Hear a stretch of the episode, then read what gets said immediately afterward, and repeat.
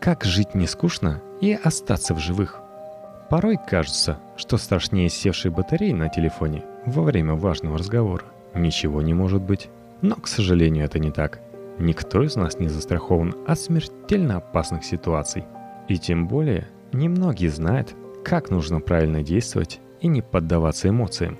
В итоге выживут не только любовники, как завещал Джармуш, а также, возможно, те, кто не поленится прочесть труд Лоуренса Гонсалеса «Остаться в живых» психологии поведения в экстремальных ситуациях, который в начале мая выйдет в издательстве «Ман, Иванов и Фербер». Автор книги, один из ведущих исследователей психологии, выживших, описывает множество поразительных случаев гибели и спасения. Опираясь на научные данные нейробиологии и психологии, он раскрывает основополагающие принципы выживания, понимание которых изменит ваш взгляд на мир. Вот выдержки из главы Осторожнее, Рэй Чарльз приближается. Что действительно нужно знать в целях выживания. Причем неважно, сидите ли вы в кресле самолета, бродите ли по диким джунглям, что любой эмоциональный процесс от латинского глагола «эвемо» — потрясать, волновать, прогонять, вытеснять — развивается довольно быстро и становится сильнейшим стимулом вашего поведения. Этот феномен замечательно описал Эрих Мария Ремарк — опираясь на собственный опыт Первой мировой войны. Грохот первых разрывов одним взмахом переносит какую-то частичку нашего бытия на тысячи лет назад. В нас просыпается инстинкт зверя. Это он руководит нашими действиями и охраняет нас. В нем нет осознанности. Он действует гораздо быстрее, гораздо увереннее, гораздо безошибочнее, чем сознание. Это нельзя объяснить. Ты идешь и ни о чем не думаешь как вдруг ты уже лежишь в яме, и где-то позади тебя дождем рассыпаются осколки, а между тем ты не помнишь, чтобы слышал звук приближающегося снаряда, или хотя бы подумал о том, что тебе надо залечь. Если бы ты полагался только на свой слух, от тебя бы давно бы ничего не осталось, кроме разбросанных во все стороны кусков мяса. Нет, это было другое. То, похожее на ясновидение чутье, которое есть у всех нас – это оно вдруг заставляет солдата падать ничком и спасает его от смерти, хотя он и не знает, как это происходит. Если бы не это чутье, от Фландери до Вагезов давно бы уже не было ни одного живого человека. В наши дни мы обладаем научным механизмом, позволяющим объяснить данный процесс точнее, чем во времена ремарка. Чувство – это инстинктивная реакция самосохранения. В момент подготовки к опасному действию – в организме человека происходит ряд изменений, помогающих успешнее и быстрее реагировать на новую обстановку. Нервная система начинает работать быстрее, меняется химический состав крови, чтобы она быстрее свертывалась, меняется мышечный тонус, прекращается процесс переваривания в желудочно-кишечном тракте, вырабатывается ряд нужных химических элементов. Все это происходит без участия и контроля нашего сознания – Рациональное восприятие, то есть наш интеллект, работает медленно, осторожно и может допустить ошибку, в то время как эмоциональное восприятие, то есть наши чувства, реагирует стремительно, уверенно и без колебаний. Человеческий организм можно сравнить с жокеем, сидящим на чистокровном скакуне в момент старта.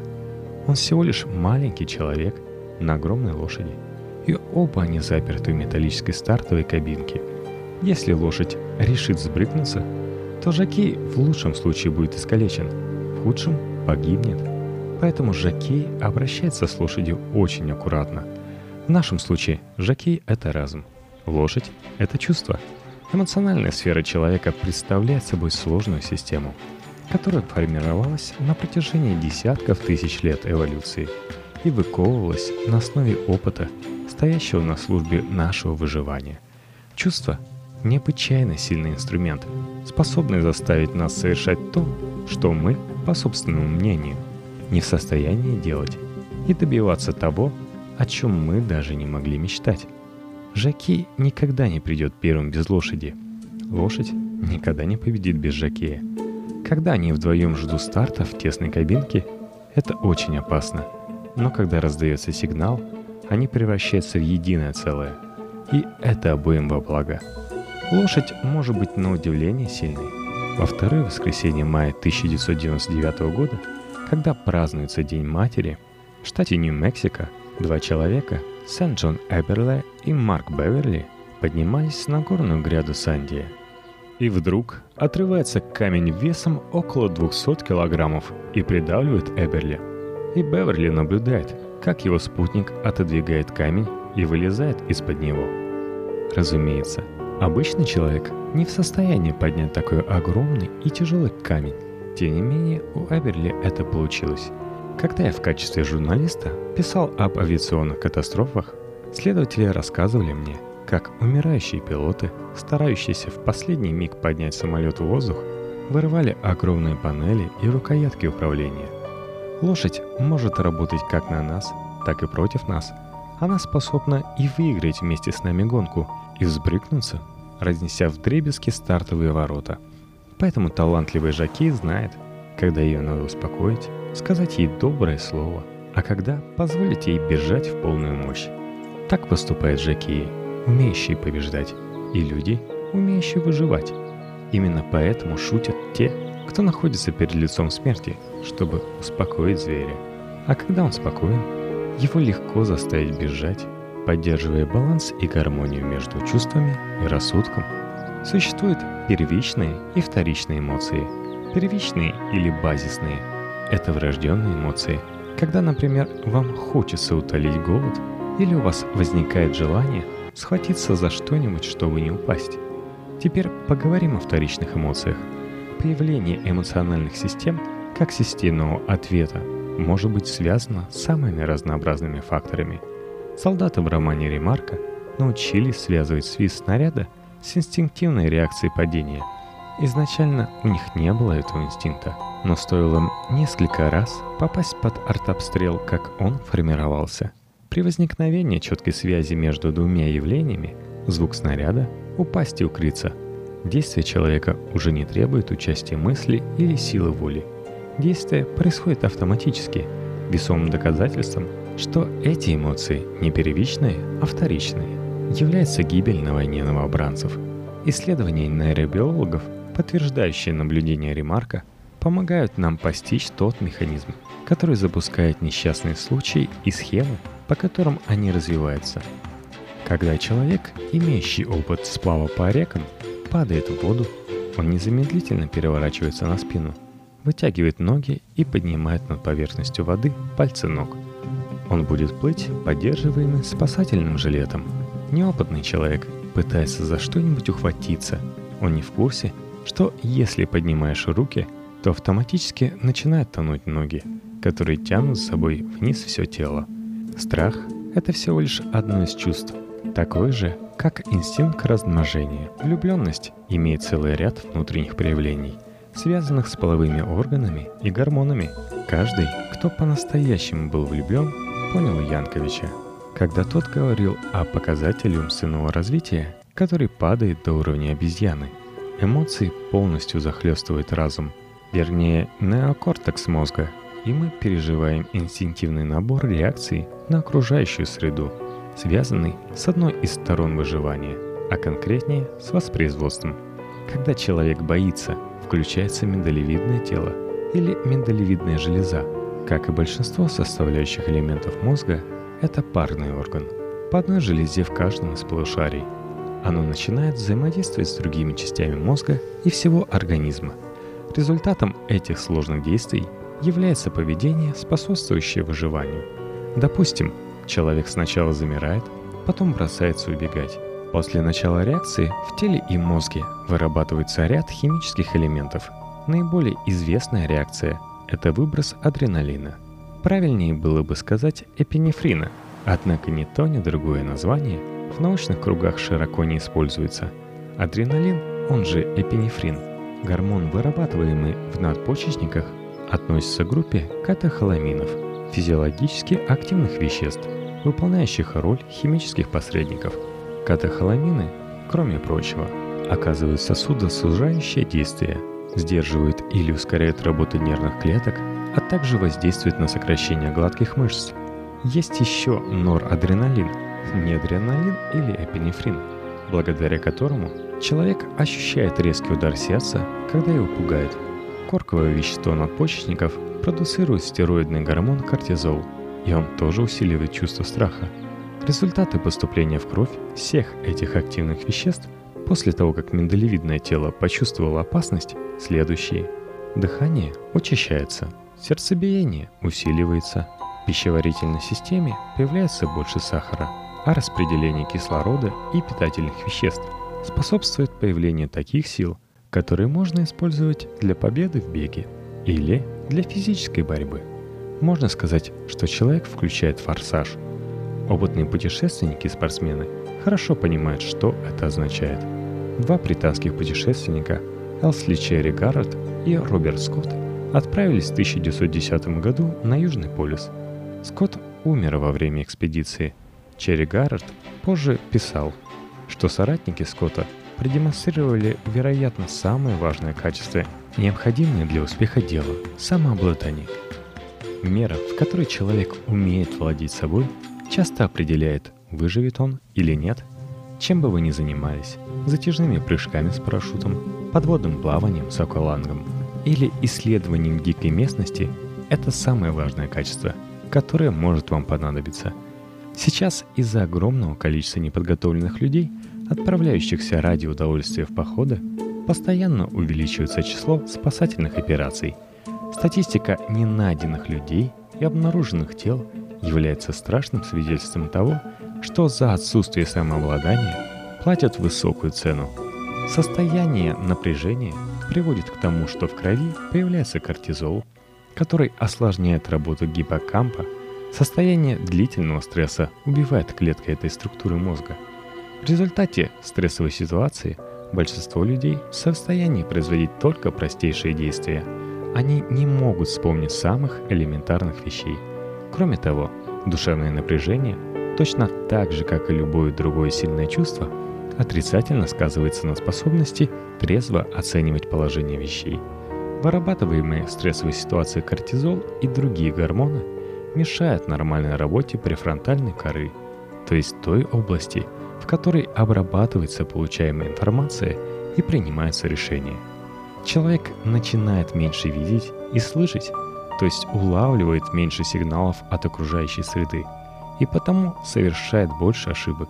В ситуации очень сильного стресса сужается поле зрения. Например, полицейские, в которых стреляли, рассказывают о появлении эффекта туннельного зрения. Большинство людей начинает концентрировать внимание только на предмете или задачи, которые им кажутся наиболее важными. Но это может оказаться совсем не то, что на самом деле является таковым. Летчик, сосредоточившись на посадочной палубе, вполне мог не услышать в наушниках криков офицера визуального управления посадкой самолетов, не увидеть красных сигнальных огней, запрещающих посадку. Организм летчика жаждал как можно скорее выйти из опасной ситуации.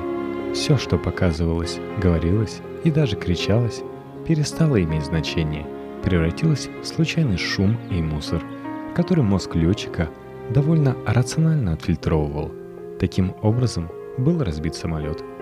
Эмоциональная сфера представляет собой сложный механизм выживания. Однако наши чувства далеко не всегда работают на пользу человеку. Эмоции помогают выживать на уровне существования всего человечества, действуя в интересах человека – как биологического вида, не имеет значения, что произойдет в конкретном случае с конкретным человеком. Но на протяжении миллионов лет эволюции, после того, как за выживание стали отвечать эмоции, млекопитающих больше выжило, чем погибло. Для современных городских людей дикая природа незнакома и враждебна, и чтобы они могли выжить в опасных условиях, тело должно адаптироваться и научиться Несмотря на то, что сильные чувства мешают здравомыслить, они необходимы и в интеллектуальной деятельности, и в выработке условных рефлексов. Эмоциональное отношение может сыграть как положительную, так и отрицательную роль в процессе выбора плана действий в критической ситуации. Ради собственного спасения необходимо формировать вторичные эмоции, которые помогают балансировать решения, предполагаемые разумом. Кстати, Добиться этого помогает чувство юмора. Любое увлечение, связанное со скоростью и гонкой, имеет свою субкультуру. Это относится и к тем, кто летает на дельтапланах.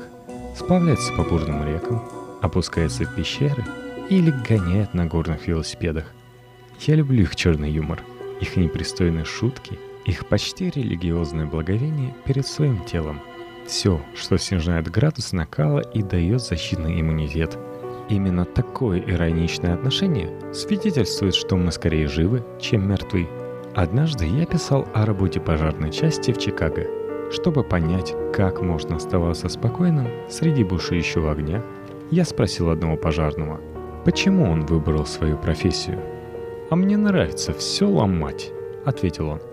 Тот момент мы вместе с ним выламывали окна в здании после пожара, и я понял, что он имеет в виду. В той пожарной части работал один пожарный, сторожил по имени Берни — Перед выездом на пожар он даже не надевал форменной келаровой куртки, обеспечивающей хоть какую-то защиту. Он мог заснуть по дороге на пожар. Когда я спросил Берни, как ему это удается, он спокойно ответил, что может спать, даже если его мужское достоинство прищемит дверью. Берни не был исключением. У большинства пожарных довольно своеобразное чувство юмора.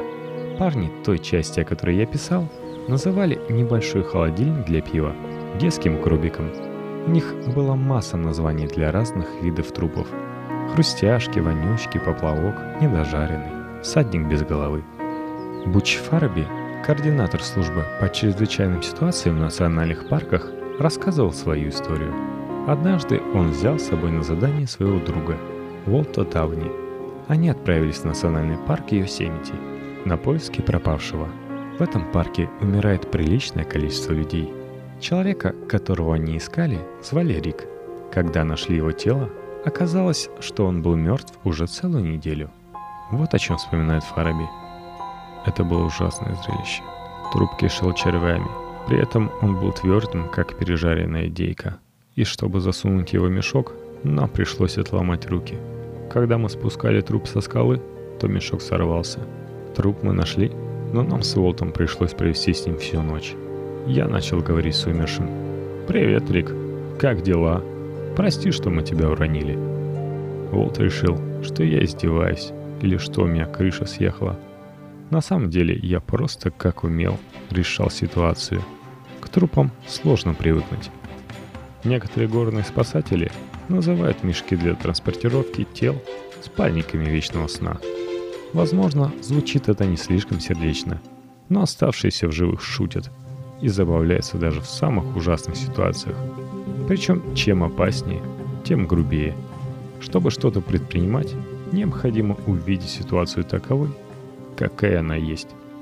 Как писал Сиберт и другие ученые, элемент игры помогает человеку трезво оценить обстановку, а ирония способствует тому, что он перестает воспринимать положение безвыходным. Непристойный юмор военных летчиков – это секретный язык – содержащий тайны, о существовании которых мы можем даже не подозревать, настроение обычно передается, и самыми заразительными оказывается улыбка, шутка и смех. Чтобы рассмеяться, не требуется особого умственного напряжения. Смех происходит автоматически и передается от одного к другому. Он стимулирует левую префронтальную кору головного мозга, то есть область, отвечающая за хорошее самочувствие и мотивацию Стимуляция этой области уменьшает чувство недовольства и волнения. Существует доказательство, что смех приводит к снижению активности миндалевидного тела, а это гасит чувство тревоги. Улыбка подавляет негативные эмоции. Может показаться, я привожу исключительно научные выкладки, не имеющие отношения к реальной жизни.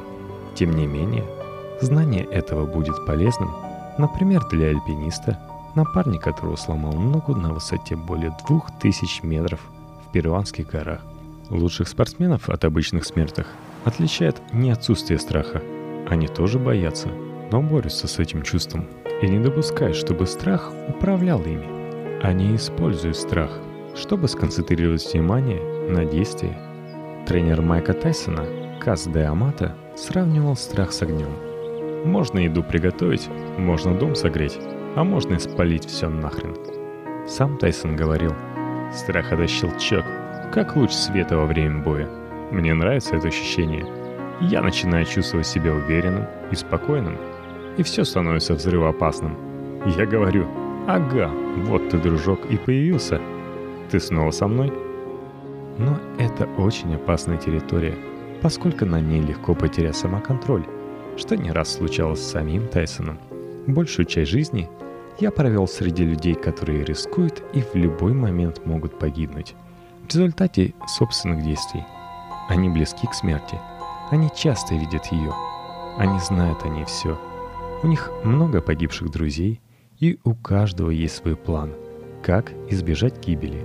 Обычно это смесь суеверий, знаний, иллюзий и уверенности в собственных силах. Однако все они просто люди, и у всех у них обычные человеческие тела. Когда человек попадает в опасность, когда он стремится получить удовольствие, выполняет долг или становится жертвой несчастного случая, его организм ведет себя довольно предсказуемо, потому что у него есть набор врожденных реакций.